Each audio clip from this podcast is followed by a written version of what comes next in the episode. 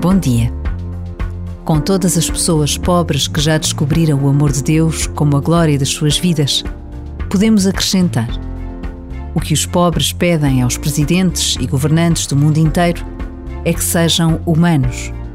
Rejeitem ser lobos ferozes uns para os outros e não caiam na tentação dos abusos de poder, porque isso lhes faz perder moralmente toda a autoridade. Palavras do Bispo de Santarém, Dom José Traquina, no contexto da Semana Nacional da Caritas que hoje termina. Mas o trabalho da Caritas, rosto credível da Igreja na resposta às emergências e situações de pobreza, não tem fim. Por vezes, basta a pausa de um minuto para um gesto de solidariedade, um passo de comunhão, um tempo de oração.